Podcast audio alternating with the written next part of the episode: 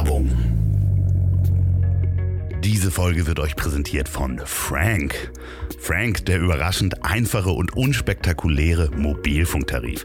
Einfach die App runterladen und in wenigen Minuten abschließen, ganz ohne komplizierte Optionen und nervigen Papierkram. Und wenn man sich die Webseite von Frank anguckt, dann weiß man, dass die sich aufs Wesentliche konzentrieren. Um genau zu sein, gibt es bei Frank für 10 Euro im Monat 5 GB LTE im besten D-Netz, All-Net-Telefonie und SMS-Flat, EU-Roaming inklusive der Schweiz. Außerdem kann man monatlich kündigen und per PayPal bezahlen.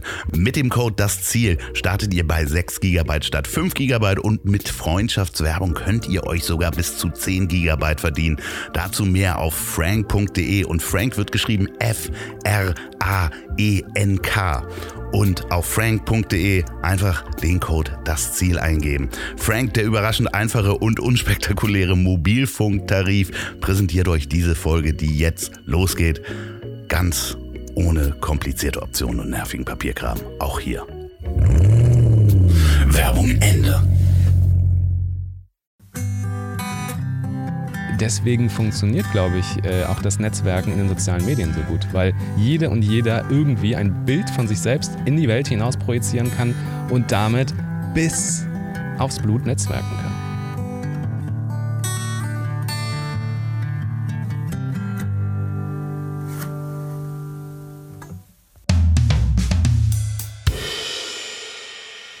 In der letzten Folge, das war übrigens Folge 155, Anfang des Jahres 2022, sprachen wir über seinen Lebensweg und über die Absurdität der Existenz. An dem Zitat, das Absurde ist das Wesentliche und die erste Wahrheit habe ich noch immer intellektuell zu knabbern. Heute sprechen wir über Freundschaft und Liebe und das kann ich natürlich nicht, ohne ihm ein Zitat vor die philosophischen Füße zu legen. Gehe nicht hinter mir, vielleicht führe ich nicht. Gehe nicht vor mir, vielleicht folge ich nicht. Gehe einfach neben mir und sei mein Freund. Und ich freue mich, dass er wieder bei mir in dem Bus sitzt. Dr. Jörg Bernardi. Hallihallo. Fast neben dir, nicht gehend, aber sitzend. Ja, ja, ich fand das sehr schön, äh, weil das natürlich auch von Camus ist und äh, du mich doch mit dem Absurden und der ersten Wahrheit äh, doch noch wirklich lange beschäftigt hast und nicht nur mich. Und ich hatte dir letztes Mal wirklich ein paar Zitate vor die Füße geworfen, quasi, oder? ja, ja. Wer das nochmal hören will, Folge 155, äh, wer mich mehrfach sprachlos erleben möchte und komplett überfordert. Ähm, für alle, die die Folge noch nicht gehört haben, du bist äh, in erster Linie Philosoph. Jawohl. Und Autor und lehrst auch Philosophie, wenn man das so sagen darf. Genau, ich habe definitiv sehr viel Philosophie gelehrt, tatsächlich da an den Orten, an denen man wirklich auch lehrt, an Hochschulen, Unis und so weiter. Äh, an der School of Life ist letztlich auch ein Lehren, würde ich sagen, wobei es immer mehr zu einem Begeistern wird. Ich würde sagen, ähm, meine Aufgabe ist es, Menschen für das Philosophieren zu begeistern. Und das mache ich ja mittlerweile mit Kindern, Jugendlichen und Erwachsenen. Also es fehlt nur noch, dass ich es mit Toten mache. Noch sind sie alle lebendig, aber. ja, gut, wer weiß, in ein paar Jahren, wenn man sich selber dann hochgeladen hat, dann kann man das äh, mit der künstlichen Intelligenz dann im, im Nachhinein auch nochmal machen. Philosophie für künstliche Intelligenz. Ja. ja. Lehren zum Beispiel. Vielleicht können wir uns dann nochmal mit auch verstorbenen äh, klugen Köpfen nochmal unterhalten und mit denen philosophieren. Das wäre der Oberhammer. Oder wir haben einfach mich dann auch als AI und ich brauche gar nicht mehr loszufahren, um diesen Job zu machen. Äh, für alle, die Nebengeräusche hören, wir haben so ein bisschen die Tür auf, weil wir auch wieder, wie in Folge 155, die strahlende Sonne auf dem Mobil haben und es ist eigentlich sollte es Herbst Richtung Winter gehen, mhm. aber es ist warm und ich sitze im T-Shirt hier. Richtig, richtig. Und ich habe wieder, es ist ein Déjà-vu auf allen Ebenen, einen Pullover an, weil ich dachte, jetzt im Oktober im Bus mitten draußen und es ist eigentlich fast alles gleich wie, im, wie, wie am Anfang des Jahres. Die ja. Welt dreht sich noch, also ja. die Erde dreht sich noch, die Sonne scheint. Das Absurde ist immer noch in der Welt. Äh, einiges wird sogar noch absurder seitdem. Es stimmt. Äh, wir waren, wir haben aufgenommen, da ging das noch gar nicht so richtig los mit der Ukraine. Ne? Das war, ich weiß es nicht, wir müssten es nochmal nachhören, aber ich glaube, wir waren davor. Aber die Welt ist ein bisschen absurder geworden. Jawohl. Es lag in der Luft und es liegt immer noch in der Luft, ja. Ja, ich ähm, finde das Thema politisch, äh, äh, Freundschaft ist ja auch manchmal politisch, wenn wir heute über Freundschaft sprechen. Ja. Ich, ich möchte erstmal beginnen mit der Einleitung, dass ich mich jedes Mal freue, wenn wir beide telefonieren. Und ich jedes Mal das Gefühl habe, Mensch, ich möchte eigentlich mehr Zeit mit dir verbringen, weil die Gespräche jedes Mal sehr inspirierend sind. Also egal, ob man anruft und sagt, wie geht's dir, was hast du gerade gemacht, sind wir ja meistens eine Viertelstunde am Sprechen und gucken, was macht eine Erfahrung mit einem. Und das sind immer ganz, ganz inspirierende Gespräche, wo ich dann denke, ich möchte eigentlich mehr mit dir befreundet sein. Mhm. Finde, aber vielleicht hat das mit meinem Typ zu tun oder mit, mit, mit dem, was ich mache. Einfach gar nicht mehr, mehr Energie, um mit, mich mit Menschen, die ich ganz toll finde, Freundschaften aufzubauen. Wie kommt das? Ist das das Alter? Das Alter ist ohnehin an allem schuld, ja. ja. So könnte man das äh, ganz klar sehen. Aber das finde ich jetzt erstmal sehr ergreifend berührend. Vielen Dank. Äh, mir geht es auch so. Und ich finde, eigentlich sollte doch auch jeder Austausch so sein, dass man irgendwie, egal ob man sich fünf Minuten austauscht, eine halbe Stunde, dass man etwas mitnimmt für sich. Das ist doch eigentlich das, was uns ausmacht, was, was Resonanz ja auch schafft oder was Resonanz ausmacht. Und ein großes Problem unserer Zeit ist, dass wir zu wenig Zeit haben für Freundschaften. Wir haben sicherlich Kapazitäten, die auch knapp sind, sowie Aufmerksamkeit. Ne? Jetzt sitzen wir hier zum zweiten Mal in diesem schönen Bus und das ist ganz toll. Und jetzt wir, wir haben wir wieder ganz viel Zeit zu sprechen und ähm, gut, dass wir auch zwischendurch haben zu reden. Aber ich glaube, wir leben tatsächlich in einer so schnelllebigen Welt. Ähm, Stichwort flexibler Kapitalismus. Ja. Mhm. Der hat unseren Freundschaften nicht so gut getan. Und der sorgt dafür, dass wir immer mehr vernetzt sind, breiter vernetzt sind. Und das ist sicherlich wichtig. Und politisch hat das auch einen, einen ganz wichtigen Zweck. Insofern ist es äh, alles ambivalent. Gleichzeitig haben wir immer weniger Zeit für ähm, unsere engsten Freundinnen und unsere besten Freunde. Da gibt es tatsächlich auch Studien zu, ein paar Belege der letzten fünf Jahre, wenn man sich da mal die Umfragen anschaut, was die Deutschen angeben an Anzahl an Freunden, die sie haben, dann ähm, kann man feststellen, dass die von 2018 bis 2000 21 abgenommen haben. Dass äh, sie jedes Enge Mal. Freundschaften? Genau. Von 3,7, ne, immer statistisch, lustig, ich habe 3,7 Freunde. du auch? Oder hast du 3,8? Dem einen fehlen gewisse Körperteile. Um Gottes Willen, sind wir wieder ja. bei Jeffrey Dahmer mit hat im oh, Vorgespräch. Die neue Netflix-Serie, ja. ja. Ähm, ich finde es ja, da haben wir uns eben drüber unterhalten. Wir machen jetzt einen ganz kleinen Exkurs, aber ich finde es immer noch spannend. Ähm, ich musste nach den ersten acht bis zehn Minuten einmal ausmachen bevor ich weiter gucken konnte. Ja, ich musste ja, tief durchatmen. Ich glaube, wenn, wenn diese Folge rauskommt, dann haben das entweder alle schon gesehen oder alle abgelehnt. Äh, also dementsprechend der Zug ist quasi durch den Bahnhof. Ja, wenn, es ist so bedrückend, ja. diese Stimmung. Ja. Auch jemand, der keine Freundschaften hatte. Der hatte nicht die 3,7. Richtig, der hatte gar keine Freunde. Und jetzt halte ich fest, machen da gleich weiter, aber jeder zehnte Deutsche gibt auch an, keine beste Freundinnen zu haben. Also es ist durchaus sogar akzeptabel, beziehungsweise es kommt häufiger vor, als wir denken, äh, dass Menschen einfach nur in einem losen Ver Bekanntenverbund oder in einem Umfeld leben, in dem sie keine, von sich selbst sagen, keine besten Freundinnen zu haben.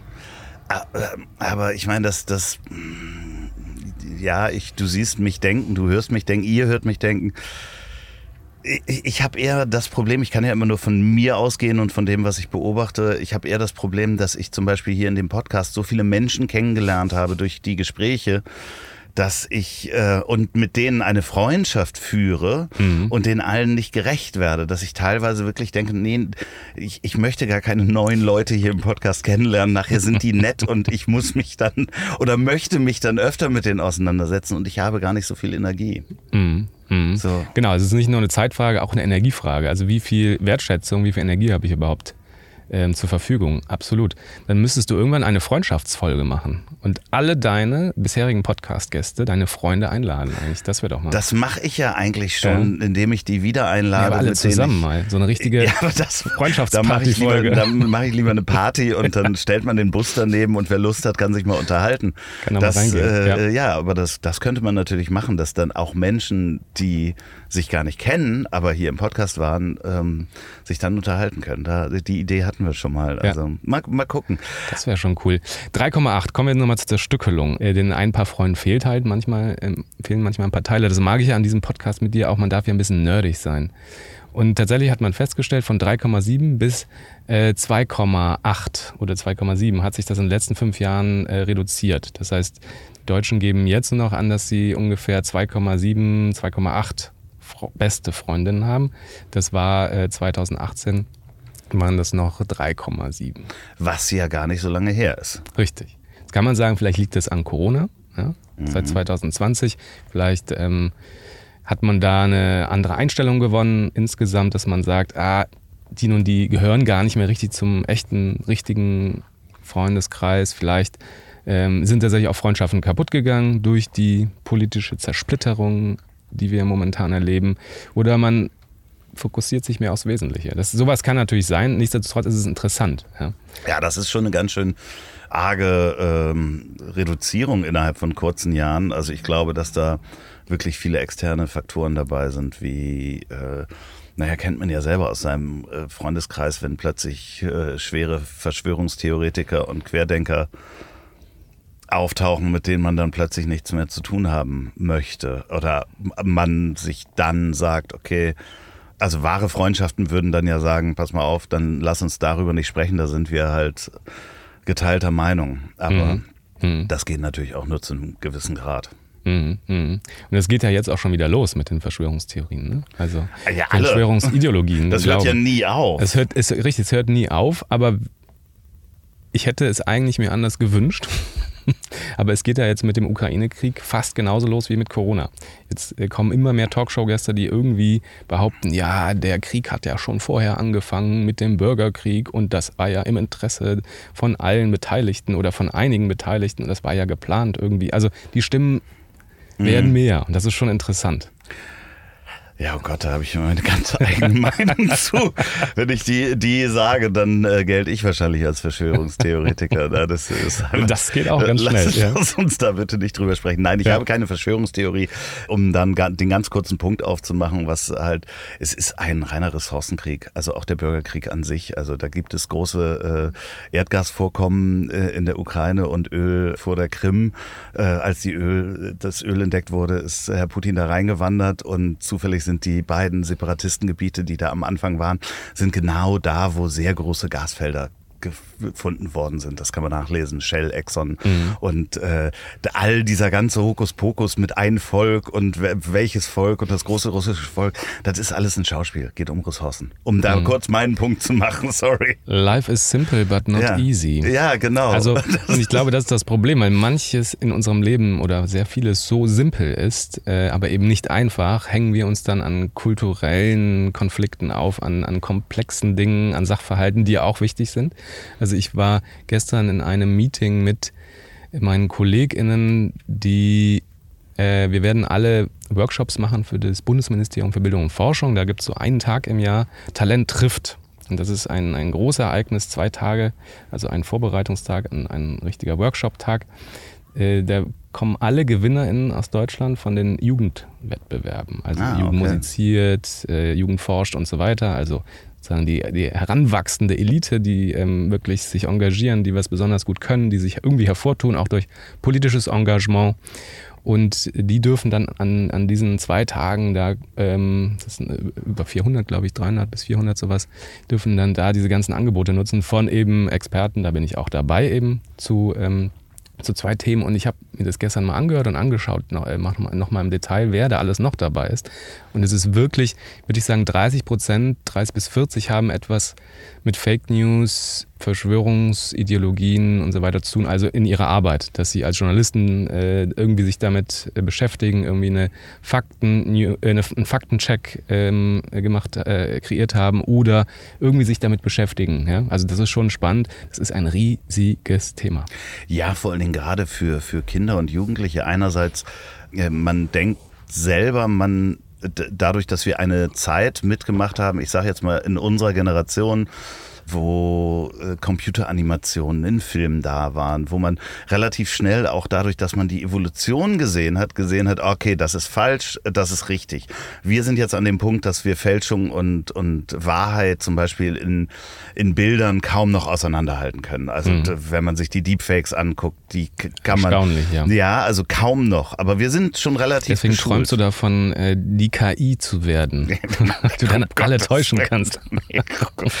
Na, aber äh, das fand ich so spannend, weil meine Tochter mal, da kam, als sie angefangen hat fernzusehen und hat so, so eine Trash-Sendung wie Berlin Tag und Nacht, die ja wirklich so, so auf dem schauspielerischen Niveau von Barbara Salisch war. Mhm. Das hat die für real gehalten. Also, weil das ja auch nicht erklärt wird, das sind hier Schauspieler, sondern die hat das für reale Fälle gehalten. Und dementsprechend, je, je weniger man da trainiert ist, das auseinanderzuhalten, was ist Wahrheit und was ist, was ist falsch, mhm. desto wichtiger ist, das aufzuklären darüber, mhm. zu sehen, was ist Fake News, denn wir werden auch jeden Tag wahrscheinlich getäuscht von Fehlinformationen, die halt äh, uns in den sozialen Medien oder irgendwo anders zugespielt werden. Mhm.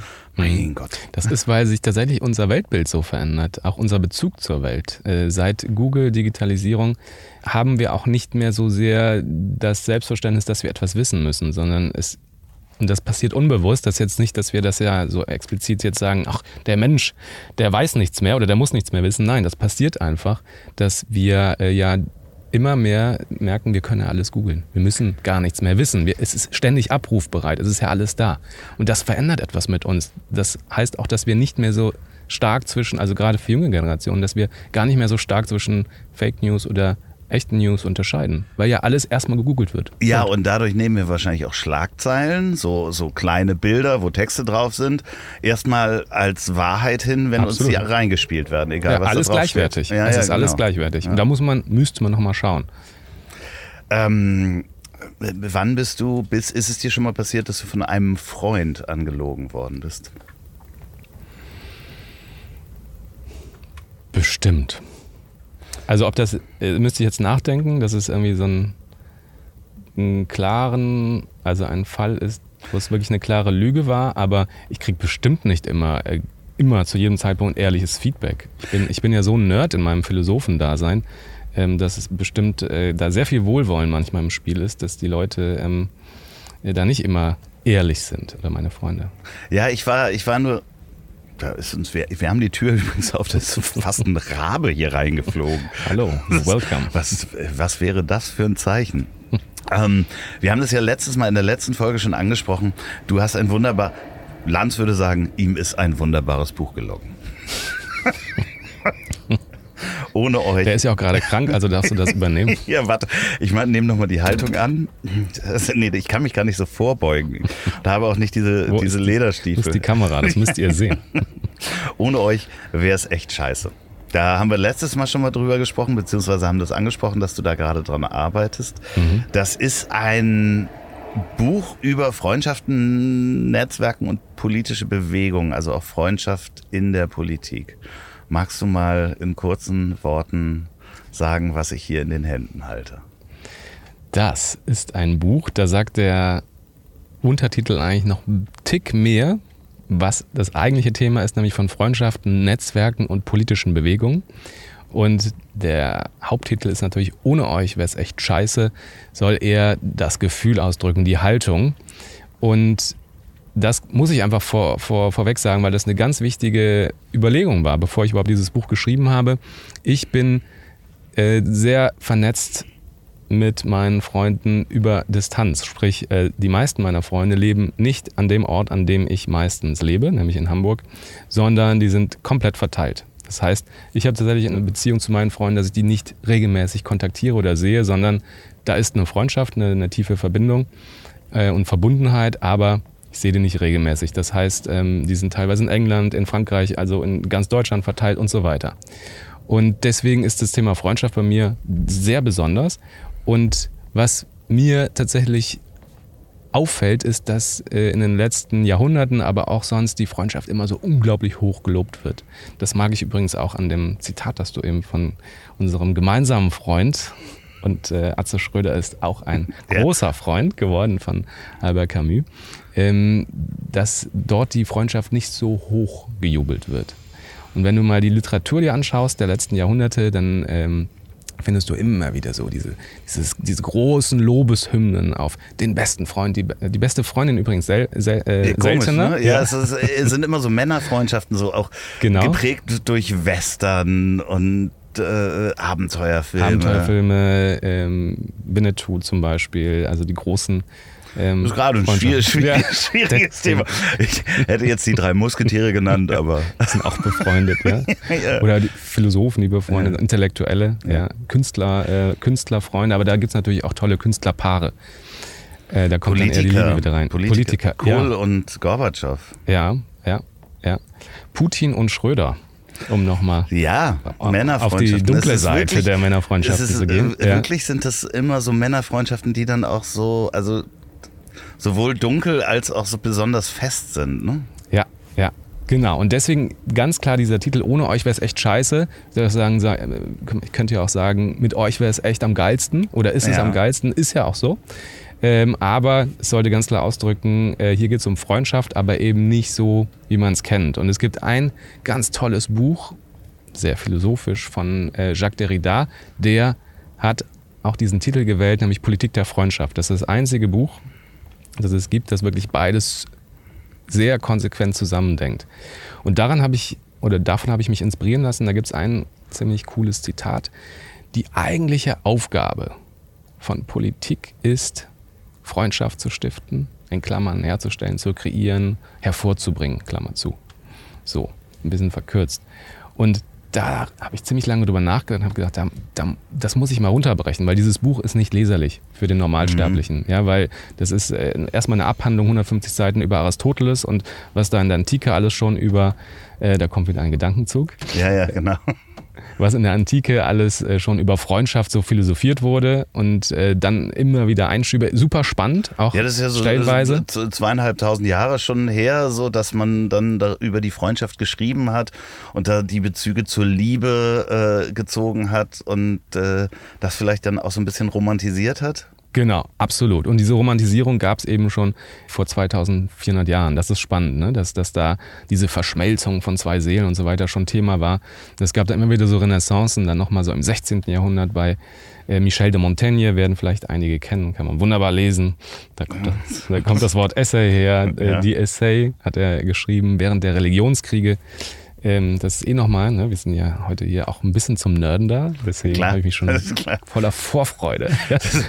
Sei nicht enttäuscht, wenn, wenn, ich nicht der perfekte Gegenpart bin und sage, ja, das stimmt, hier Buch Nummer 13, da sagt er doch. Ja, weil in diesem Freundschaftsbuch geht es nämlich auch ganz subtil immer wieder um äh, Krieg oder Kriegszeiten. Und das war gar nicht freiwillig oder jetzt aktiv von mir gewählt, das ist mir erst hinterher aufgefallen.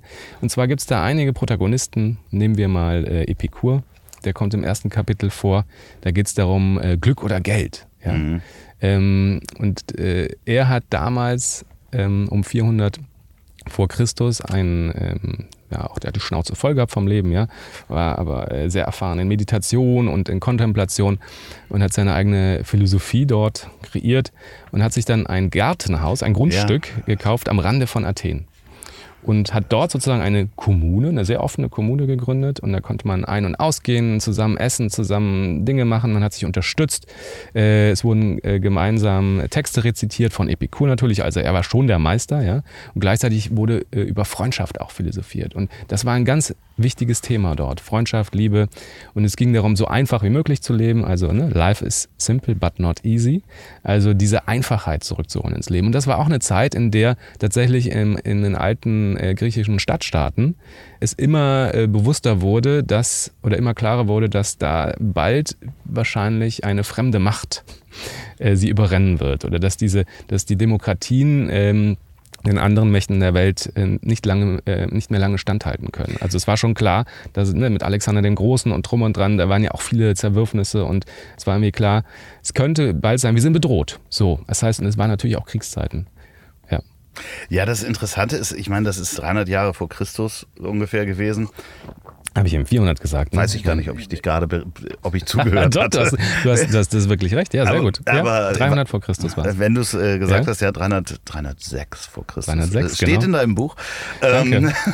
Das ist, das ist, halt bitte deine Frage, das ist echt ein Wenn ich mir eine Sache wünschen würde, dann wäre es die, dass die ganzen Bücher, die ich schreibe, dass ich alles ja, im Kopf behalte und auswendig ja hätte. Das funktioniert ja aber nicht. Das, ja. Ist, das, äh, das ist ja auch so eine Traumvorstellung, wenn, wenn man auf Autoren trifft und äh, mit denen über ihre Bücher spricht, was ich ja auch schon des Öfteren gemacht habe, ist, ist halt, dass man sie selber auch nochmal überraschen kann mit den eigenen Inhalten. Das ist auch, Danke. Das, also. das ist ganz schön, aber ich finde das so, so interessant, weil gerade Demokratie beruht ja auch auf Freundschaft. Also interessanterweise geht, ja. geht, geht diese, diese Staatsform ja nur über Freundschaft. Dass man sich einer Gruppe zugehörig fühlt und äh, mit der befreundet ist und die dann im schlimmsten Fall auch wählt. Also nicht nur im Sinne von Wahlen, also auf dem Wahlzettel, sondern mhm. man wählt ja auch eine Zugehörigkeit zu einer Gruppe, äh, um und so funktioniert ja dann Demokratie, dass es verschiedene Gruppen gibt, die äh, freundlich nebeneinander herleben können, aber mhm. ähm, man sich dann am Ende trotzdem dafür auch entscheidet. Ja. So, und das ist ja auch die Entscheidung, wenn man dann in so eine Kommune geht. Äh, ich weiß nicht, hast du mal in irgendeiner Art von Kommune gelebt oder das mitbekommen? Also ich habe immer wieder mit Menschen gesprochen, die in meinem Kibbutz gelebt haben. Mhm. Ähm, da kenne ich ganz ähm, klare Geschichten da aus erster Hand. Und ich habe mal drei Wochen in einem Kloster gelebt in äh, Bayern, in einem alten Benediktinerkloster. Äh, Aber das hat ja wahrscheinlich nicht so richtig was mit dem Klasse, mit der Klassenkommune, wie wir nee. sie uns vorstellen, nee. weil es nee. ja schon auch sehr hierarchisch ist, ne? Das ist hierarchisch, wobei das relativ modern ist, weil es ist eben äh, keine Benediktinergemeinschaft mehr, sondern es ist aufgekauft worden von äh, anderen, die und von einem spirituellen Meister, mit, der mittlerweile gestorben ist, Williges Jäger hieß der die haben daraus ein spirituelles Zentrum gemacht. Das heißt, es ist viel, viel offener und es ist kein klares Kloster mehr in dem Sinne. Aber da habe ich so ein bisschen mal einen Eindruck gewonnen, wie das ist, in so einer Kommune zu leben, weil ja schon die, die dort äh, organisieren, die dort ähm, äh, das alles ähm, auch machen, die leben ja dort auch schon vor Ort. Und das ist schon spannend, wie die da miteinander leben.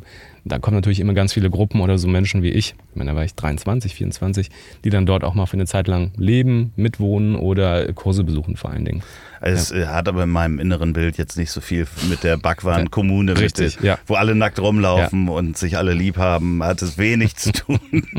alle nackt sind und äh, 120 Rolls-Royce rumstehen irgendwo. Ja, das Spannende ist, ich. Es waren auch vor allem Frauen nackt bei äh, Backwaren. Ja, ja, na, also schon, äh, spannenderweise, ich habe mich mal äh, mit jemandem eine Woche äh, unterhalten, äh, auf, als ich mit einem Wohnmobil unterwegs war und wir standen eine Woche nebeneinander der war in einer solchen Kommune groß geworden. Mhm. Und, äh, also bei den äh, Sanyasen. Genau. Mhm. Und äh, hat da ganz, ganz, also es war halt sehr spannend, weil man so viel Zeit hatte, spazieren zu gehen mit den Hunden und alle Fragen zu stellen, die ich so hatte, was denn das in der Kindheit mit einem macht und äh, wie normal das war, so viele Väter und äh, Mütter zu haben, weil das ja schon so eine Gemeinschaft ist, dass man gar nicht so an seine eigenen Eltern gebunden mhm. war, was natürlich auch gewollt war, andererseits auch psychologisch vielleicht nicht so gut ist, sagen die einen, aber er hat davon von berichtet und ich fand das eigentlich ganz spannend und dachte so, ach schade, das hätte ich ja auch gerne mal erlebt.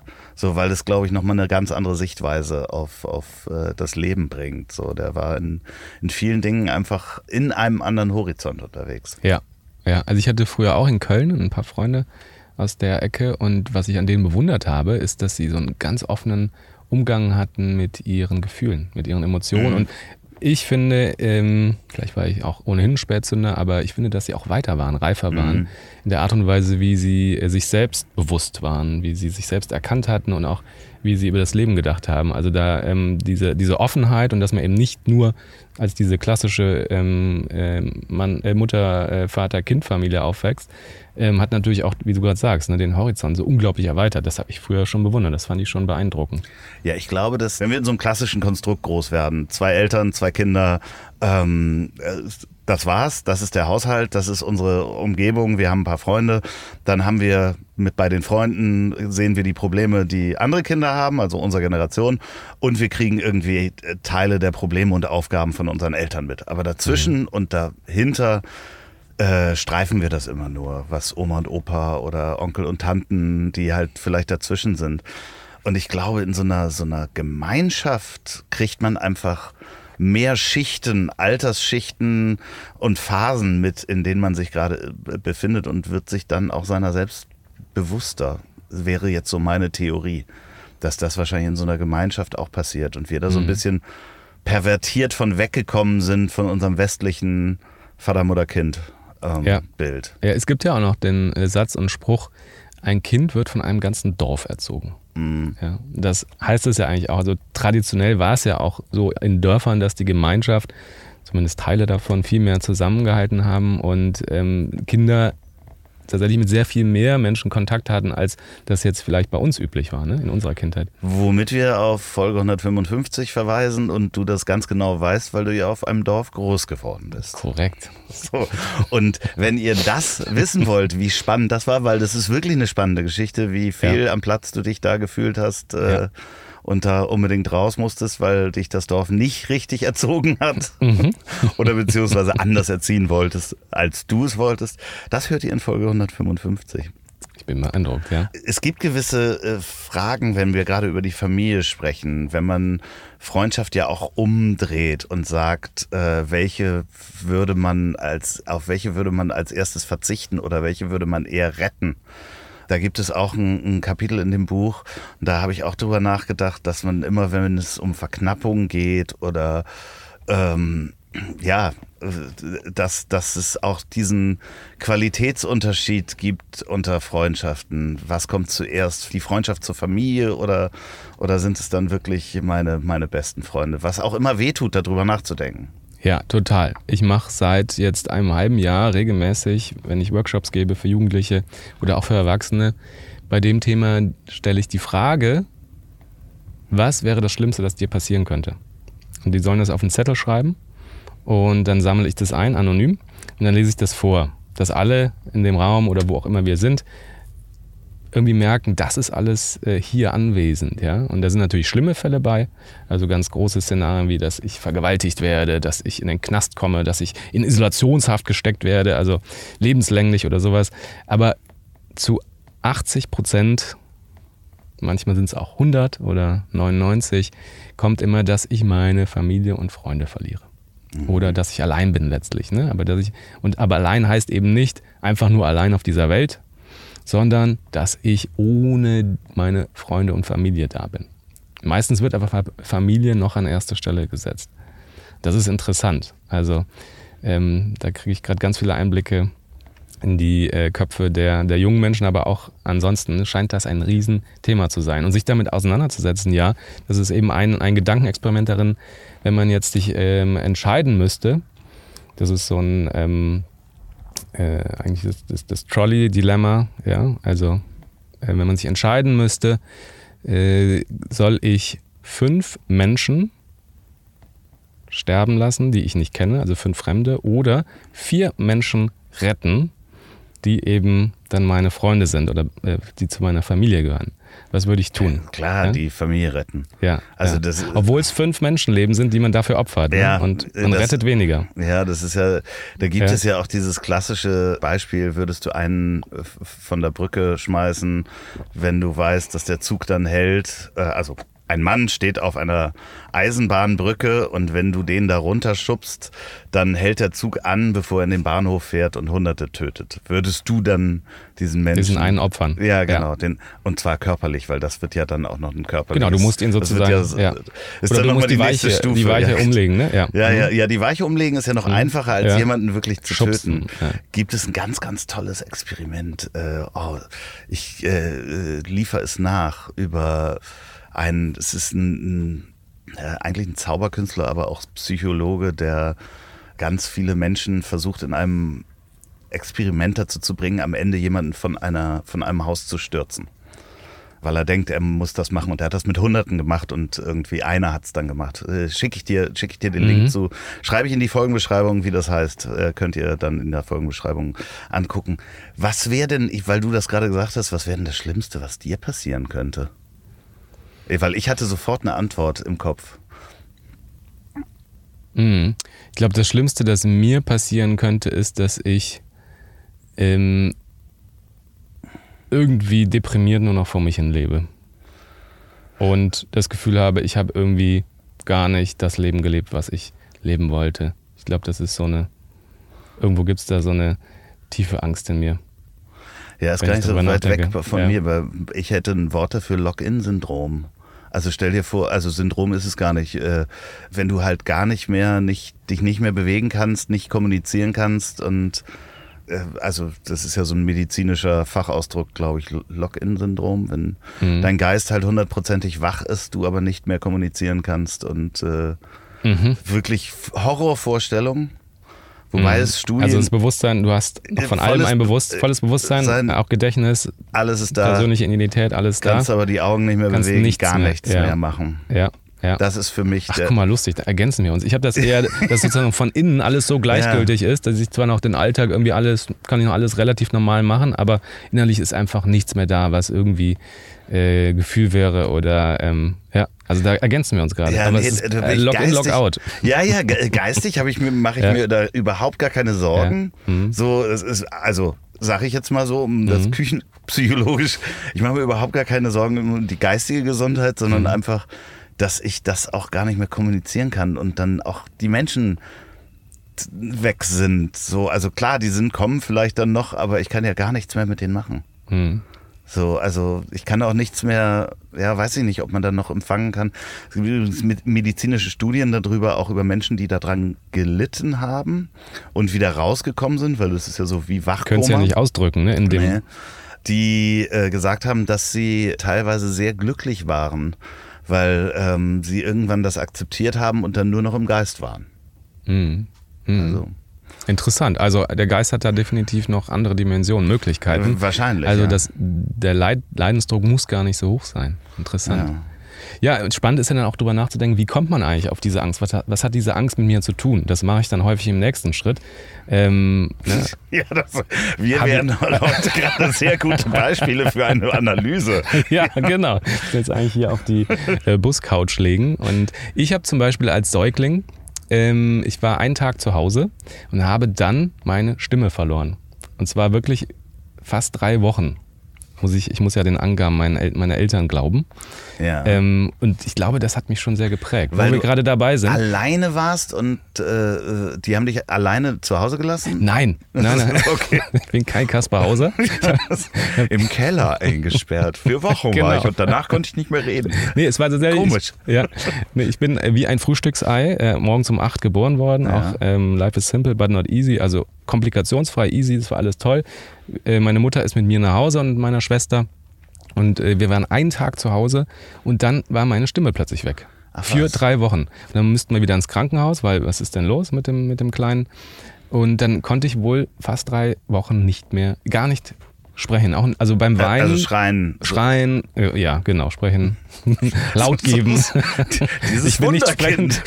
Deswegen habe ich auch die Stimme verloren. Irgendwas stimmt hier nicht. Ja. Nee, genau. Also ich konnte keinen Laut geben, ich konnte nicht schreien, mich nicht bemerkbar machen. Und ich Aber glaube, hast quasi, äh, also du hast das gezeigt, dass du quasi schreist, aber ohne dass was rauskam. Genau, okay, genau. Alles Ja, klar. ja. Krass. und ich glaube, da, und das, wenn ich da jetzt reingehe, so gefühlsmäßig, kommt mir das bekannt vor. Das, aber manchmal dieses Gefühl zu haben, ich will was ausdrücken, drücken, aber es kommt nicht raus. Also irgendwie, ich will was formulieren, ausdrücken. Vielleicht ist das auch so ein bisschen der Hang, warum ich die Philosophie so mag. Da kann man ganz lange ja, äh, ja drüber das, nachdenken, dann, bis man irgendwas ausdrückt. Das ist ja dann beim, beim Lock-in-Syndrom ist ja dasselbe. Also du kann, bist ja auch nicht mehr, Du hast keine Stimme mehr. gar nichts mehr. Metaphorisch, ja. Ha- Hast du äh, später nochmal die Stimme verloren? Nein, nie. Ähm, ich, hab, ich war mal so heiser. Also nicht körperlich, ne? Mir, mir hat es schon mal die Stimme Klar, verschlagen. Mhm. Aber, aber ich habe es körperlich mal erlebt. Ich habe wirklich auf einer Messe so viel gesprochen. Das war damals auch eine Musikmesse, auf der wir einen Stand hatten. Und da lief sehr laut Musik und äh, ich musste zwischendurch aber noch was erklären. Und ich habe nach zwei Tagen keine Stimme mehr gehabt. Mhm. Und ah, ja. wir waren ein Team aus einer, einer, Firma, nee, ich hatte gar nichts mehr. Also mhm. nicht mal mehr. Kein Krächzen. Gar nichts kam da raus. Und es war natürlich so laut und wir hatten dann natürlich auch verschiedene Aufgaben zu erledigen. Und ich konnte mich immer nur ausdrücken, indem ich wirklich auf so einen Zettel und einen Block was geschrieben habe. Und das ist so schlimm, wenn du dann Diskussionen hast, wo viele Menschen reden um irgendein Problem zu lösen. Du weißt die Lösung, aber du kannst sie nicht vorbringen. Und ich habe wirklich vor Wut und Verzweiflung da geweint, weil ich mich nicht ausdrücken konnte. Ganz, ganz schreckliches Gefühl. Also ich kann das sehr gut nach, äh, nachempfinden. Mhm. Also du warst dann quasi auf einen Stift und auf ein Blatt Papier äh, angewiesen. Reduziert, ja, und Reduziert. mussten das dann mhm. so rumgeben. Und das rumreichen. ist die Lösung. Das mhm. ist die Lösung. So, aber wenn, äh, da kommst du ja, also da wirst du halt nicht so schnell gehört. Das ist, das mhm. ist ein Riesenproblem. Deswegen kann ich das nachvollziehen. Stimme verlieren, auch ganz schreckliches äh, Szenario. Werbung Ei, ei, ei, ei, ei, ihr kleinen Campingmäuse, ich weiß doch ganz genau, dass ganz viele von euch sich in den letzten Monaten und Jahren überlegt haben, doch mal mit dem Campingmobil in den Urlaub zu fahren. Und woher ich das weiß? Weil ihr mir das geschrieben habt und ich diesen Podcast ja quasi in einem Luxuscamper gestartet habe. Und ist das nicht genau der Traum, einmal den Urlaub unabhängig von Hotels, selbstbestimmt mit dem eigenen Haus durch die Gegend zu fahren? Oh, pff, morgens am Strand Strand aufwachen, direkt reingehen und das dann auch noch ohne, dass man sich gleich den Camper kaufen muss.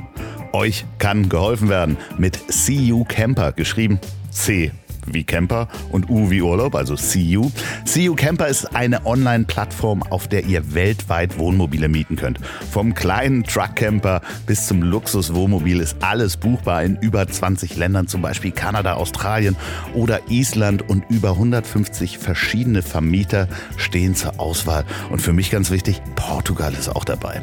Und wenn ich mir dann sogar überlege, ich nehme ein Fahrrad mit, gibt es individuelle Fahrzeugkonfigurationen. Dabei könnt ihr zu den meisten Fahrzeugen viele Extras, wie zum Beispiel den Fahrradträger, hinzubuchen. Und das alles geht super schnell über die Website cu-camper.com. CU geschrieben ja, C wie Camper und U wie Urlaub. Verfügbarkeiten sind auf der Webseite in Echtzeit einsehbar. Und das Beste, ihr kriegt einen Gutscheincode. Und zwar heißt der Ponywurst wie diese Firma. Also Pony und Wurst in einem Wort. Pony mit Y übrigens. 22, Ponywurst 22. Könnt ihr bei der Buchung 50 Euro sparen, sofern eure Buchung 1500 Euro übersteigt. Geht mal auf cu-camper.com. Vielen Dank für die Unterstützung und euch viel Spaß im Urlaub. Werbung Ende. Aber wir waren äh, bei der Freundschaft. Äh, bei der Freundschaft. Die, die, die Gartenschule von Epikur, mhm. ähm, die ich habe mir Notizen gemacht. Äh, 306 vor Christus hat er die gegründet. Danke. Wir sind wieder. du wirst es nie wieder vergessen. ähm, Freundschaft und soziales Kapital. Und da habe ich äh, ein sehr gespaltenes Verhältnis zu. Mhm. Du schreibst davon, wie unser Netzwerk, ob wir beliebt sind oder nicht, bestimmt. Das heißt, unser Netzwerk, also außerhalb von Freundschaften, sondern vorher schon auch Kontakte, um das mal so zu nennen. Ich mag das überhaupt nicht, Menschen mhm. als Kontakte zu, zu bezeichnen, weil das immer so einen opportunistischen Gedanken mitbringt. Ich beschäftige mich nur mit einem Menschen, weil er mich weiterbringt in meinem Netzwerk. Da die, die, die Brücke wo, wo fängt das an und wo hört das auf? Was ist Empathie und was ist dann Opportunismus? Wir haben einen sehr lauten Lastwagen neben uns. Mhm. Der bringt ganz leckere Sachen kulinarisch. Ja. Äh, aber nicht für uns. Also, das ist natürlich eine Frage der Forschung. Ich habe mich da ja auf die Netzwerkforschung, auch in der Soziologie bezogen und auf einen ganz wichtigen Autor, das ist Dale Carnegie, der ja. Zwischen den beiden Weltkriegen ähm, gewirkt hat und dann auch noch während des Zweiten Weltkriegs. Also der hat äh, eine der schlimmsten Phasen des 20. Jahrhunderts mitbekommen. Also noch ein Autor, der ähm, in meinem Buch vorkommt über Freundschaft und dem ist tatsächlich, also der einfach in Kriegszeiten gelebt hat, so random kommt das natürlich auch vor. Und der das Buch geschri geschrieben hat, äh, wie man Freunde gewinnt. Finde ich schon. How to win friends. Ja, finde ich schon, also schräg, dass es, dass es dafür einen Markt gab. Ja, ja. Mhm. Und nee, der, und der war sehr erfolgreich in diesem Markt. Also der hat ihn quasi mit erschaffen zu der Zeit, ähm, weil er wirklich gelebt hat von seinen Workshops und er hat Menschen beigebracht, wie sie ihre Beliebtheit steigern können, wie sie Freunde gewinnen können und wie sie ähm, besser mit anderen Menschen umgehen können. Also es, es, hatte durchaus auch, ne, es ging um soziale Kompetenzen, darum auch, wie man ähm, mehr Empathie äh, anderen gegenüber entgegenbringen kann und so weiter. Also äh, da war schon Empathie auch dabei, aber das hat natürlich auch typisch amerikanisch so ein bisschen dieses Netzwerken, Networking. Und zwar, es geht darum, andere Menschen auch ein bisschen zu beeinflussen und zu manipulieren. Und das ist, wenn man das Buch liest, und das ist bis heute übrigens ein Longseller und Klassiker und Bestseller, wenn man so will. Es verkauft sich immer noch unglaublich gut und ähm, ich äh, kriege das ja jetzt auch mit. Es gibt tatsächlich auch immer wieder, obwohl ja ähm, jüngere Menschen eigentlich so gut wie gar nichts mehr lesen. Dieses Buch kennen sie teilweise eben dann doch. In jeder Klasse gibt es dann immer so ein, zwei, die dieses Buch dann doch noch irgendwie kennen oder schon mal sogar fast gelesen haben. Glaubst du, dass das teilweise über unsere, unsere Erziehung auch angeboren ist, dass man sowas hat, diese Fähigkeiten? Ja, also. also durch unsere Erziehung angeboren ist ja schon ein Palindrom. ähm, hast du recht, da hast du zwei Dinge sehr kreativ zusammengebracht. Unsere Erziehung angeboren. ja, aber ich weiß nicht, ob Palindrom das richtige Wort ist. Ich hoffe, von dir die richtige Antwort zu kriegen. Aber, aber ähm, oder anders ausgedrückt, wenn er das kurz nach dem Krieg geschrieben hat, muss es dafür ja einen Markt damals akut gegeben haben oder gibt es den heute immer noch? Den gibt es heute immer noch, weil es natürlich ein Bedürfnis und Wunsch vieler Menschen ist, beliebt zu sein. Also da ist das alte Thema Anerkennung. Wir streben nur mal nach Anerkennung. Das ist ein Grundbedürfnis des Menschen, auch Anerkennung und Wertschätzung zu bekommen. Ohne die würden wir auch gar nicht überleben, auch als, als kleines Kind schon. Wir sind auf diese Wertschätzung angewiesen, allein emotional dann auch physisch. Kinder werden depressiv, wenn sie keine Wertschätzung bekommen und so weiter, bis hin zum Kaspar Tod. Ne? Kaspar Hauser, ja, ja die, man stirbt. Aber das ist bei Primaten ja auch so, ne? Also Richtig. das ist wirklich Gruppenzugehörigkeit. Und ähm, äh, wirklich auch bezeugte Wertschätzung, ne? auch durch körperliche Berührung. Das mhm. ist ja gerade bei, bei, bei kleinen Kindern äh, ganz wichtig, ähm, auch diese körperliche Dimension, die Geborgenheit körperlich emotional zu spüren, zu bekommen. Und natürlich entstehen da ja auch ganz viele Störungen schon im, im Kindheitsalter, weil das niemals zu 100 Prozent ähm, irgendwie erfüllt wird. Alles das sind ja auch sehr hohe Bedingungen und trotzdem kann man ganz gut leben mit all dem. Ähm, und tatsächlich war das ja eine Zeit nach dem Ersten Weltkrieg, als dann irgendwann ähm, die Weltwirtschaftskrise anfing. Also sie sind ja da nach und nach in, in, eine sehr schwierige Zeit hineingesteuert. War zwar auf der einen Seite Party und ne, die goldenen Zwanziger und so, aber das ist, wenn man das jetzt nochmal alles in sich anschaut, war das gar nicht, das war nur sozusagen die Spitze des Eisberges. Also sehr stark gab es auch dort eine Mitte in der Zeit, also eine starke Mitte und da gehörte er dazu. Die waren aktiv, äh, die haben ähm, versucht, auch die Gesellschaft voranzubringen. Also es gab sehr viel mehr Innovation, als man das heute so äh, liest oder denkt. Also jenseits der goldenen Zwanziger und dieser großen Armut, die sich immer mehr verbreitet hat durch die Weltwirtschaftskrise. Aber es gab eben die große Sehnsucht nach, wir wollen ein besseres Leben, wir müssen irgendwie reicher werden und das ging für, geht für viele natürlich sehr stark übers Netzwerk. Ja? Also gerade wenn man aus einer ähm, benachteiligten Schicht kommt, ist ja oft das Vitamin B das, was einem fehlt. Ist es das auch, was wir jetzt quasi als Renaissance in den, in den äh, sozialen Medien haben mit diesem Netzwerk-Marketing? Wir schließen uns alle zusammen, yippie chaka. Also äh, auch Jürgen Höller oder sowas, diese Motivationscoaches, die versuchen, einen anderen Menschen aus, also Sie versuchen dir zu verkaufen, du musst ein anderer Mensch werden, du musst dein Verhalten ändern, um erfolgreich zu sein, um Leute für dich äh, zu, zu überzeugen. Genau, also da gibt es auch so eine äh, gesunde oder sehr ungesunde, wenn, je nachdem wie man es nimmt, Mischung aus äh, Beliebtheit, Erfolg, das wird dann mhm. zusammengebracht und Geld verdienen und auch noch ähm, äh, wer kennt wen, so Netzwerk. Das wird da alles zusammengemischt und das kann man, wenn man das mal zuspitzen will, das ist alles irgendwo in diesem Geist von How to Win Friends. Ja? Mhm. Das hat sich heute sozusagen noch mehr ausdifferenziert, kommerzialisiert und äh, nochmal ganz andere Dimensionen durch die digitale Vernetzung erreicht, dass wir uns ja wirklich eins zu eins jederzeit irgendwo coachen können, egal wo wir sind und wie wir sind. Bei Dale Carnegie, der hat diese Workshops ja vor Ort gegeben in New York und hat äh, dieses Buch eben war damals auch schon Bestseller, ja. Und er hat das äh, auch sozusagen in mehreren Versionen geschrieben. Also da gab es unglaublich viel Nachfrage. Und ich habe mich tatsächlich letztens nochmal ganz stark mit einer Freundin darüber unterhalten, diskutiert, kann man eigentlich nicht manipulieren im Umgang mit anderen Menschen, selbst mit den besten Freundinnen. Und das finde ich, glaube ich, da ist der springende Punkt. Dass wir sind zu, zum Ergebnis gekommen, also erstmal ist es eine Aporie. Was heißt das? Man findet nicht die eine richtige Antwort. Es ist ein wenig ausweglos, wenn man sich diese Frage stellt. Mhm. Ja, das ist so wie ähm, Paul Watzlawick ähm, sich die Frage gestellt hat, kann man nicht kommunizieren, ja? Ähm, also. Was ja einfach nicht geht. Richtig. Aber ja, irgendwie doch. Und so ist es auch mit dem Manipulieren. Es ist eine Frage, wie man das äh, bewertet, wie man das auffasst, interpretiert. Äh, aber nimm mal beeinflussen. Kann man nicht beeinflussen im zwischenmenschlichen Nein, Kontakt. Das, das, das ja? funktioniert ja gar nicht. Ja. Also das, das ist ja auch, äh, ich glaube, manipulieren tut man ja immer in irgendeiner Form. Das ist halt die Frage, ist das, ist das bewusst oder unterbewusst, ist das eine.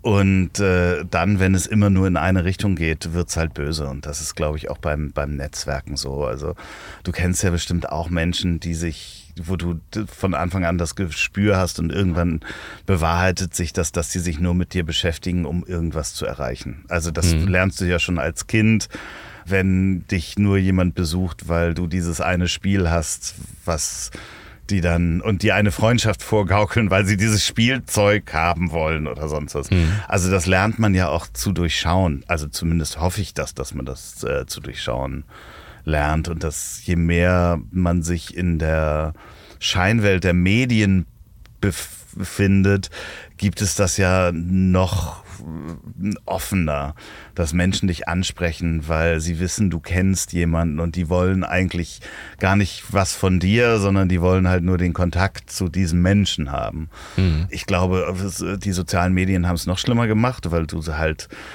angefangen von Freundschaften auf Facebook, das nennt sich dann ja schon Freundschaft, mhm. dass sich ja Menschen bei dir, und das kennst du vielleicht auch, äh, sich mit dir, dir eine Freundschaftsanfrage stellen und dann guckst du, wen kennt der denn noch? Und dann denkst du, ach, der mhm. kennt den und den, ah, dann kann das kein schlechter Kerl sein, dann nehme ich das mal an. Aber dass da, der halt da auch nur hingekommen ist auf dieselbe Art und Weise und die Leute gar nicht wirklich kennt, mhm. dieses Phänomen gibt's ja, gibt's ja zuhauf. Also, ja. und das gibt es natürlich dann auch im, im Bösen wie im, im Guten und Unbewussten. Also wenn man unbewusst jemanden manipuliert, fängt das ja dabei schon an, dass man zu jemandem freundlich ist, weil man selber freundschaftliche Gefühle erleben möchte. Also ist das schon eine Manipulation, ist die Frage. Lächelt man jemanden an, weil man gerne angelächelt werden möchte? Ist das schon Manipulation? Sicherlich Beeinflussung, ja. Aber ja. Ähm, ich finde es spannend ja, dass man bei einigen Menschen, nämlich bei unseren Freunden, ähm, sehen wir darüber hinweg oder da ist uns, finden wir das sogar angenehm. Da finden wir so eine ah, gewisse ja, Spur okay. Egoismus oder da sucht jemand seinen eigenen Vorteil, finden wir bei unseren Freunden völlig okay. Bei uns fremden Menschen ist es nicht okay. Ja, da ist das ganz oft, ach, der sucht da nur seinen eigenen Vorteil, das ist ja hier eine reine Ego-Tour. Das ist, weil wir diese Menschen nicht kennen. Ähm, und ja, klar, wir haben alle diesen, zum Glück, diese, diesen gesunden Sinn und spüren das relativ schnell, wenn jemand eigentlich nur sein, auf sein eigenes Interesse raus ist und eigentlich ansonsten gar nicht wirklich an einem interessiert ist. Das ist erstmal unangenehm. Ähm, aber genau deswegen finde ich ja diese Stoßrichtung erstmal gut von How to Win Friends damit mal bewusst umzugehen, sich das aktiv mal anzuschauen, welche Möglichkeiten der Beeinflussung, Beeinflussung habe ich eigentlich, äh, wie werde ich auch beeinflusst und manipuliert von anderen und dann kann ich ja Grenzen setzen. Und was die sozialen Medien angeht, ist natürlich klar, wo setze ich da meine Freundschaftsgrenzen? Ja? Also äh, ich, auf, auf ein, zwei Medien fahre ich die ähm, Politik, dass ich tatsächlich alle Vernetzungsfragen annehme. Und dann habe ich manchmal 120, 1000 ja. gemeinsame Freunde und das ist sowas von surreal, weil ähm, und ich habe mittlerweile, ich habe mich irgendwann vor ein paar Jahren davon verabschiedet, diesen Anspruch zu haben, dass ich noch irgendwen persönlich kenne. Ja, ähm, ja, ich, aber ich, ich bin dann auch raus. Das sind alles keine Freunde nein, in dem nein, Sinne. klar. Ja, ja, das ist, das ist ja dann am Ende des Tages ist es, ist es für dich und für mich ja auch in irgendeiner Form beruflich Richtig. relevant. Ja, das hat mit dem Privaten nichts mehr zu tun. Das ist eine ja, Insel. Am Anfang habe ich das ja auch, äh, was ich dann wem gegenüber teile, immer so, äh, da hat man das ja noch bestimmt. Und heute ist das einfach dann eine, ein, ein Medien-Outlet in Anführungsstrichen. Äh, ja. Weil man einfach auch sieht, genau diese Freundschaftsanfragen mit 300 gemeinsamen Freunden, wo man echt denkt, so, ach so, ja, ja. das kann doch gar nicht funktionieren. Und ich finde das Thema wichtig, weil jetzt ersetze mal Kontakte durch Möglichkeiten. Und es geht darum, welche Möglichkeiten haben wir in unserem Leben, gerade im amerikanischen Traum, ne? American Dream, Pursuit of Happiness und so weiter, das Streben nach Glückseligkeit und da gehören Freundschaften nun mal dazu.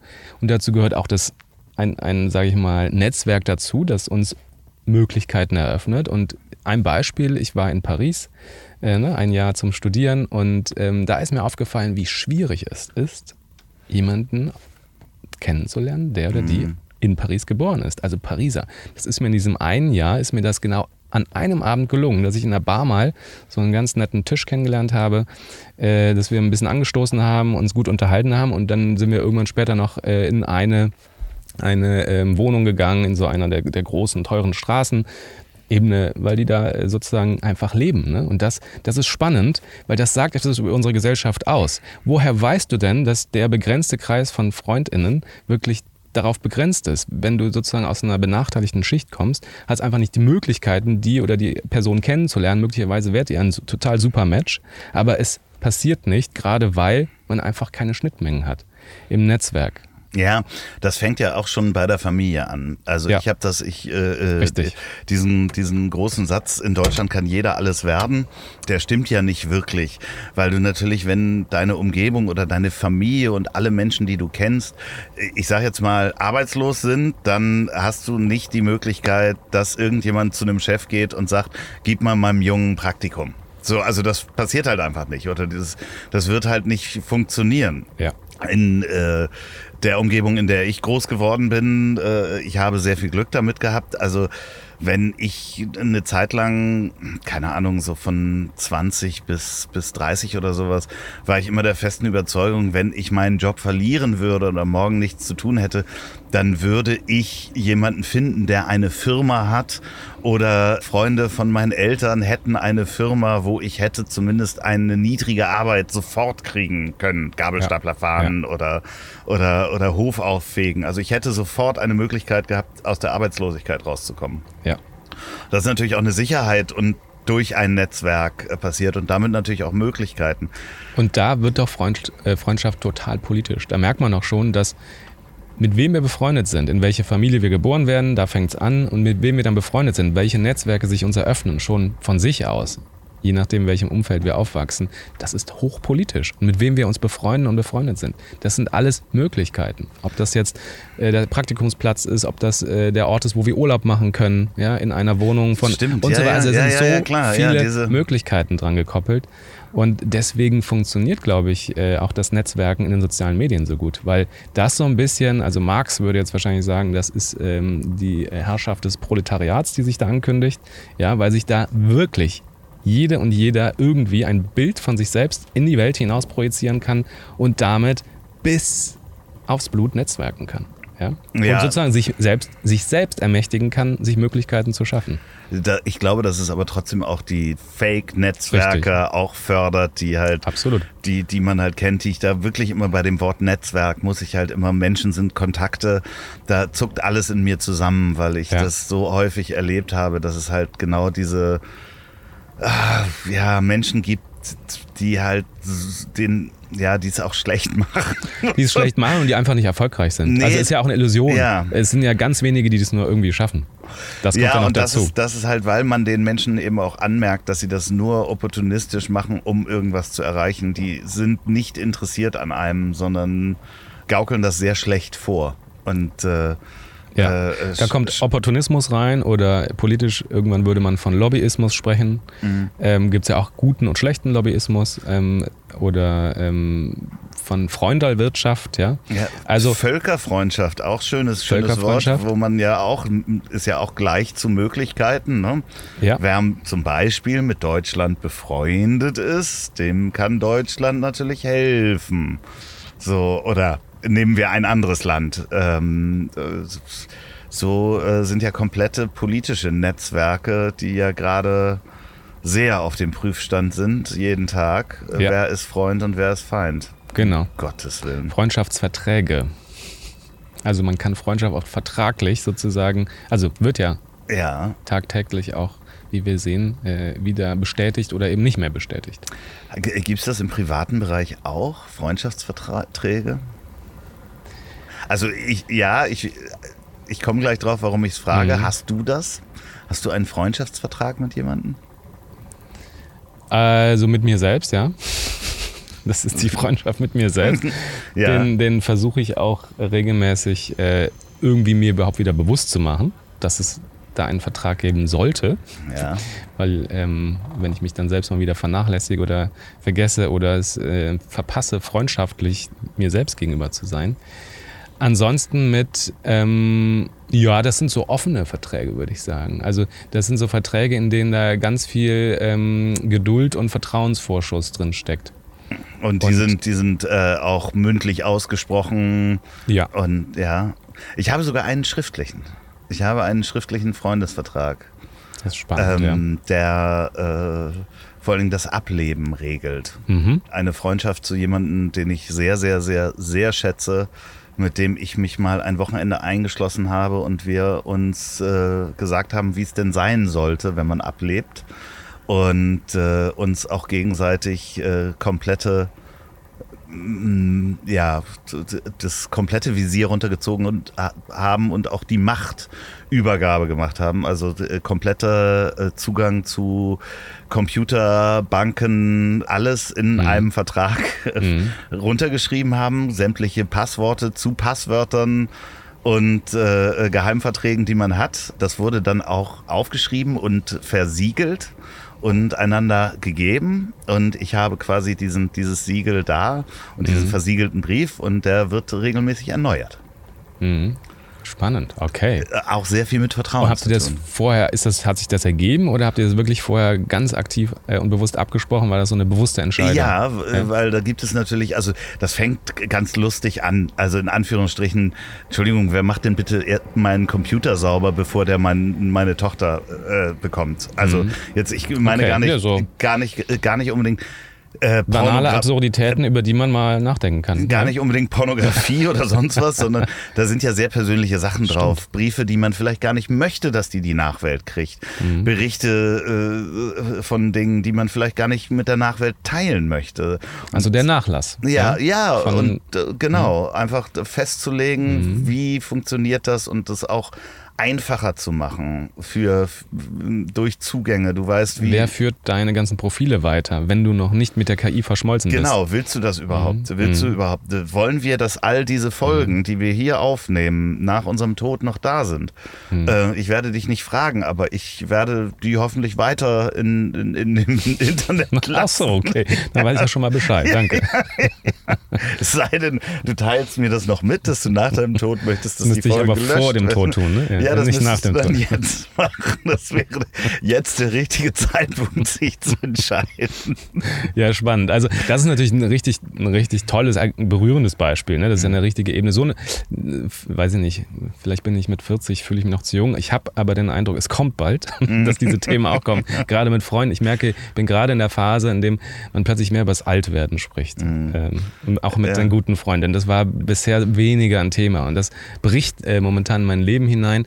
Und ich habe eine Freundschaft, ähm, die kommt auch im, im Buch vor, äh, Hannah Arendt hat Ja. ganz stark darauf geachtet, dass sie mit Menschen sich zusammentut und wirklich befreundet ist, also einen regelmäßigen Austausch ähm, unterhält äh, mit Menschen, die politisch ganz anderer Meinung sind als sie und sich mit denen auch wirklich streitet. Und so einen Freund habe ich tatsächlich auch, der kommt eher so aus einem sehr, sehr liberalen Lager, neoliberal auch teilweise. Und ähm, wir schätzen uns menschlich und wir können uns aber fetzen und auch gegenseitig Vorwürfe machen und auch wirklich beleidigt sein. Also das ist so, da sind alle auf der ähm, Klaviatur der, der, des sich nicht Verstehens und des äh, äh, irgendwie ähm, unangenehm berührt Seins. Ja, ist alles drin, aber wenn wir uns dann verabredet haben oder irgendwie ausmachen, na dann und dann bin ich eh vor Ort, es ist klar, dass wir uns sehen und dass der eine beim anderen äh, übernachten kann und dann frühstückt man zusammen und es ist selbstverständlich. Dann ist alles, was eine Freundschaft braucht, ist da. Aber so ansonsten können wir uns wirklich fetzen und Ja aber, auch das gemein Schöne sein. ist, ja, ja, aber das Schöne ist ja an solchen Freundschaften, dass es den Horizont auch oft erweitert. Ne, wenn jemand äh, von, von einem anderen Standpunkt aus dir etwas erklärt, was vielleicht dich erstmal wütend macht oder das nimmt man dann ja vielleicht mit und denkt nochmal darüber nach und sagt, ah, ein bisschen recht hat er doch. Ja. Und äh, dann gehört es eben auch zur Freundschaft, das vielleicht das nächste Mal zu sagen, zu sagen, danke für den äh, Tipp. Du Ja. bist zwar ein Arschloch, aber da hattest du recht. Bei dem Genau. Punkt hast du, hast du recht. Und Genau. ich, ich finde, Freundschaft ist eigentlich auch die Freundschaften, die du pflegst, so wie mir das, du mir das erzählt hast. Äh, da finde ich es auch sehr wichtig. Solche Freundschaften habe ich auch, die man lange gar nicht sieht. und man setzt an dem Punkt an, an dem man letztes Mal auseinandergegangen ist. Also als Ja. wären diese zwei Jahre eigentlich äh, zwei Tage gewesen, Mhm. ohne dass es direkt an. Vorwürfe gibt. Du, hast dich nicht gemeldet. Ja.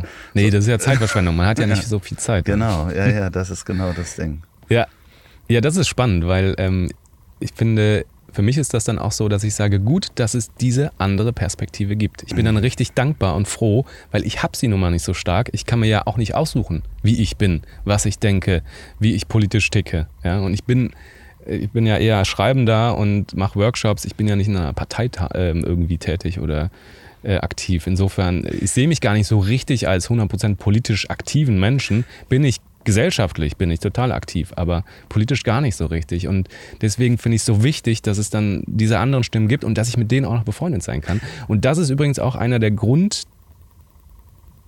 oder auch eine der, der Grundthesen des Buches. Ohne euch wäre es echt scheiße. Die Demokratie und unsere Gesellschaft würde auseinanderfallen, wenn wir diese Freundschaften nicht hätten und nicht pflegen würden. Wenn wir immer nur unter Gleichgesinnten bleiben, ja, die total matchen, mit denen man ähnliche, ähnlich denkt, ähnlich fühlt und mit denen es immer wunderbar und super ist, ne, kann man immer Bierchen trinken, alles, also läuft. Ne, so. Mhm. Wenn man nur in diesen Kreisen bleibt, dann zerbricht unsere ganze Gesellschaft in so kleine Wohlfühlinseln, in so Ja. Freundschaftsinseln. Ja, und ich Gleichgesinnte. würde fast noch ja, sagen, dass es, dass es dann irgendwann zu umzäunten kleinen äh, Enklaven. Äh, Enklaven wird. Also Ja. eher so wie dieses gallische Dorf mit so und man grenzt sich halt komplett ab.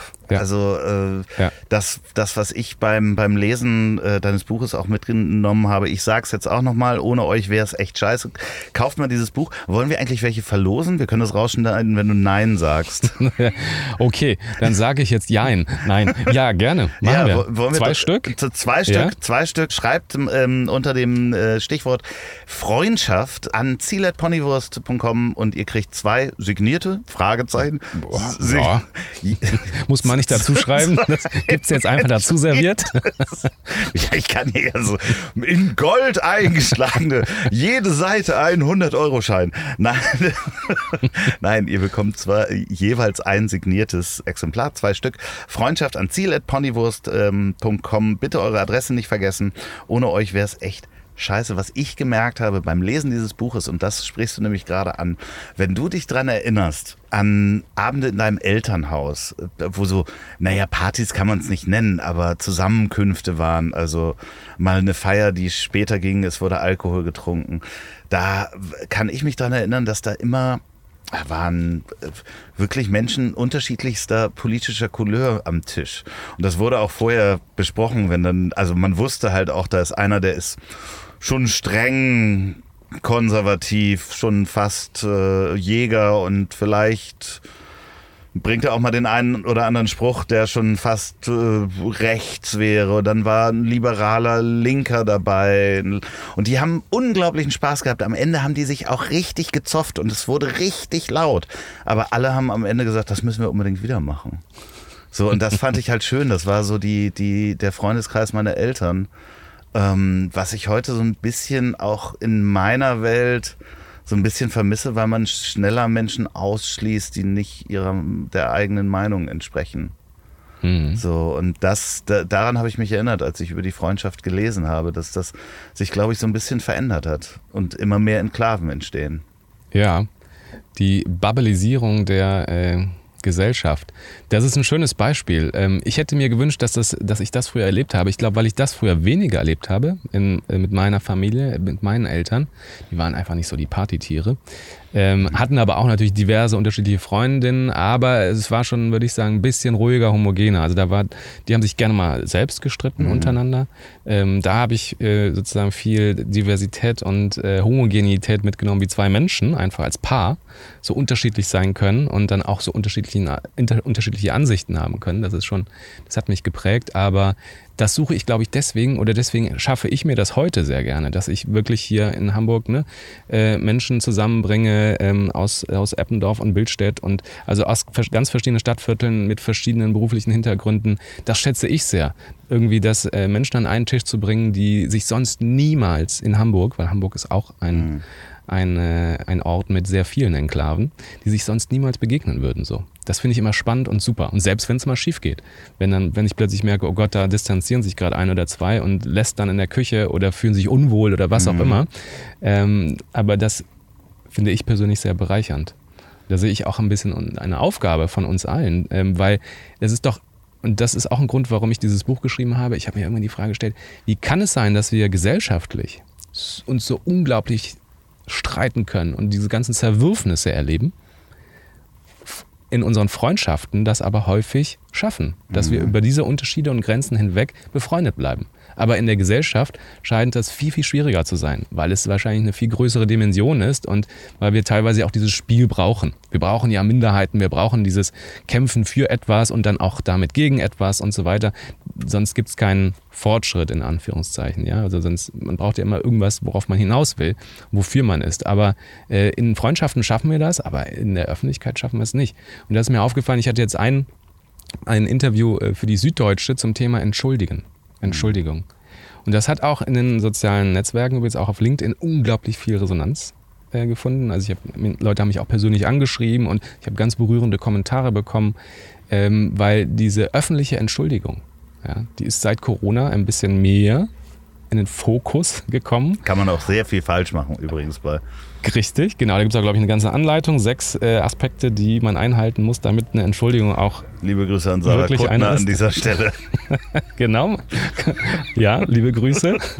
Entschuldigung schon vorab, wenn wir dir jetzt hier nicht gerecht werden. Aber ähm, tatsächlich kann man viel falsch machen, ja. Aber ich glaube, wir müssen das noch mehr üben, dass wir auch in der Öffentlichkeit uns daran gewöhnen, dass dort Entschuldigungen auf die richtige Art und Weise hervorgebracht werden, dass wir die aber dann auch annehmen. Ja? Und das müssen wir öffentlich gerade richtig lernen. Also ne, nur dieses eine Buch von ähm, Jens Spahn, äh, wir werden einander viel verzeihen müssen. Ja. Da ist was dran. Auf stimmt. jeden Fall. Ja. Das ist, ähm, ja, ich bin an dem Punkt immer, wo ich auch äh, an der Aussage Zweifel, mit Rechten sollen wir nicht reden. Nein, aber wie, wie können wir sie überzeugen, dass das Quatsch ist, wenn wir nicht mit denen reden? So, mhm. also nur um da nochmal auch auf die Freundschaft, die äh, politische Meinungsvielfalt in einer Gruppe äh, zu nehmen, äh, ausschließen funktioniert nicht. Und nur weil du zehnmal jemandem gesagt hast, dass er ein Arschloch ist, wird er seine Meinung nicht ändern, weil das äh, bringt es dann am Ende. Im Gegenteil, nicht. man weiß ja psychologisch, je mehr man ihn widerspricht oder ihn versucht, das Gegenteil klarzumachen oder zu beweisen, dass das falsch ist, was sie sagen, desto mehr fühlen sich die meisten in ihren Meinungen bestärkt und sagen, naja, genau das wollen sie ja die wollen mich von meiner Wahrheit wegbringen. Genau. Darauf sind sie ja schon eingestellt. Wenn man das mal weglässt, dann ist es, also garantiert man nie, aber dann ist es viel wahrscheinlicher, dass auch sie weicher werden und äh, sich mal ein bisschen vielleicht aus ihrem, aus ihrer fest verdorrten Wahrheit, aus ihrem Terrain mal ein bisschen herauswagen. Ja. Und das macht ihr nämlich auch da draußen jetzt. Falls ihr diesen Podcast gerade dabei hört, wenn ihr eine Party plant, dann ladet auch mal die Menschen ein, die, die vielleicht nicht in diese Gruppe passen und zwar mehrere, nur um zu gucken, ob äh, sie vielleicht doch in die Gruppe passen und man vielleicht etwas mitnehmen kann, woraus eine Freundschaft entstehen kann. Vielleicht auch unter anderen Menschen, die man zusammengebracht hat, von denen man es nie zu, für möglich gehalten und hat. erwartet hätte. Ja. Dass die befreundet sein können, weil das ist nämlich eine der schönsten ganzen Sachen. Und das muss man dann feiern. Man feiert ja. ja sonst immer nur die Menschen, die man zusammenführt, die dann heiraten irgendwann. Ja, ja äh, der schönste, ich weiß nicht, wer es gesagt hat, aber das schönste Geschenk ist an einen Freund, ist einen Freund zu schenken. Und das ist eine der großen Sachen, die mir im Leben Spaß macht, wenn ich zwei Menschen mit denen ich befreundet bin, zusammenbringen kann und die dann befreundet sind. Oh, das ist sehr schön. Und die dann ein Stück weit ihres Lebens oder ihres Weges nebeneinander gehen. Genau. Wie in einem Zitat von Camus. Ja, genau Dann habe so. ich jetzt aber auch noch eine Sache, jetzt an alle hier. Und zwar, wenn ich mir jetzt die Welt anschaue, wie sie gerade ist, dann ich finde, es kann uns nur noch eine Sache retten und das ist ein Glücksrausch. Dafür habe ich wieder ein Zitat mitgebracht von äh, Albert Camus, von wem sonst? Natürlich. Und ich glaube wirklich, und zwar das wäre ein kollektiver Glücksrausch, dass wir alle, ich habe irgendwann ein Gespräch geführt ähm, im Admiralspalast in Berlin mit Eva Jeggi, Ikone der Psychotherapie, mittlerweile Ende 80, glaube ich, praktiziert immer noch. Die hat mal gesagt, dass eigentlich jede Psychotherapeutin in Ausbildung äh, mal mit LSD experimentieren sollte. Um mit ihren Patienten besser umgehen zu können und aber auch um über sich selbst viel zu erfahren. Und, und das probieren wir jetzt aus. das probieren wir jetzt aus. und der Podcast wird noch mehrere Stunden dauern. Also wir bräuchten eigentlich alle mal zur gleichen Zeit auf dieser Welt alle acht Milliarden Menschen einen Glücksrausch, dass wir alle nochmal diese freundschaftliche Verbindung mit allen anderen Menschen, egal ob wir sie kennen oder nicht kennen, einfach nochmal spüren. Und ne, das hat ähm, Albert Camus aufgeschrieben in seinen Tagebüchern, eine Zivilisation wie die unsere, die dazu neigt, die Quantität der Gegenstände ständig zu vermehren und ihre Qualität zu vermindern, muss in einer enormen und brutalen Orgie enden. Und das stimmt. Das Ende der Geschichte, von der unsere Fortschrittler sprechen, ist die Orgie. Ich möchte ja? dem einfach nichts mehr hinzuzufügen, weil normalerweise die letzten Worte hat wie immer mein wunderbarer Gast. Ähm, Glücksrauschorgie für alle. Vielleicht wäre damit dann auch der Krieg zwischen Ukraine und Russland erstmal vorbei und erledigt. Lieber, lieber äh, Jörg, Friedenssegen, komm, kommst du, für die Welt. Kommst du bitte wieder und wir äh, klinken uns da wieder ein, wo wir heute aufgehört haben. So ganz wunderbar, Unbedingt. dass du da warst. Wenn ihr mehr erfahren wollt, ähm, folgt Jörg Bernardi auf den sozialen Netzwerken. Er nimmt jede Freundschaft an. Nur auf LinkedIn. Genau. Ansonsten ähm, natürlich das Buch, äh, was wir heute auch besprochen haben. Und äh, falls ihr diesen Podcast beim Schlafen hört, beim Schlafen gehen, im Bett hört, dann schlaft recht schön, träumt was Schönes, träumt vielleicht von dieser LSD-Orgie und diesem, dieser Kommune, wo alle nackt sind. Wenn ihr diesen Podcast beim Autofahren hört, dann nehmt kein LSD ähm, und fahrt vielleicht zu einem Freund. Wenn ihr den Podcast bei der Arbeit hört, dann überlegt mal, ob die Freundschaft zu den Arbeitskollegen auch die richtige ist und ob es nicht nur ein Netzwerk ist, dass ihr opportunistisch woanders hinkommen wollt. Und trotzdem die allerletzten Worte hat wie immer mein wunderbarer Gast. Lieber Andreas, es war mir ein großes Fest mit dir heute. Vielen Dank, um nicht zu sagen, es war mir eine große Orgie. So, und jetzt zum Abschluss noch Werbung in eigener Sache. Wenn ihr noch eine Produktion der Bonnywurst Productions hören wollt, dann hört doch mal rein in den Podcast, den ich zusammen mit Olli P. mache. Ich hab dich trotzdem lieb. Erscheint jeden Montag, gibt's überall, wo es tolle Podcasts gibt. Ich hab dich trotzdem lieb mit Olli P. Vielen Dank, gute Nacht. Dieser Podcast ist eine Produktion der Ponywurst Productions. Mmh, lecker.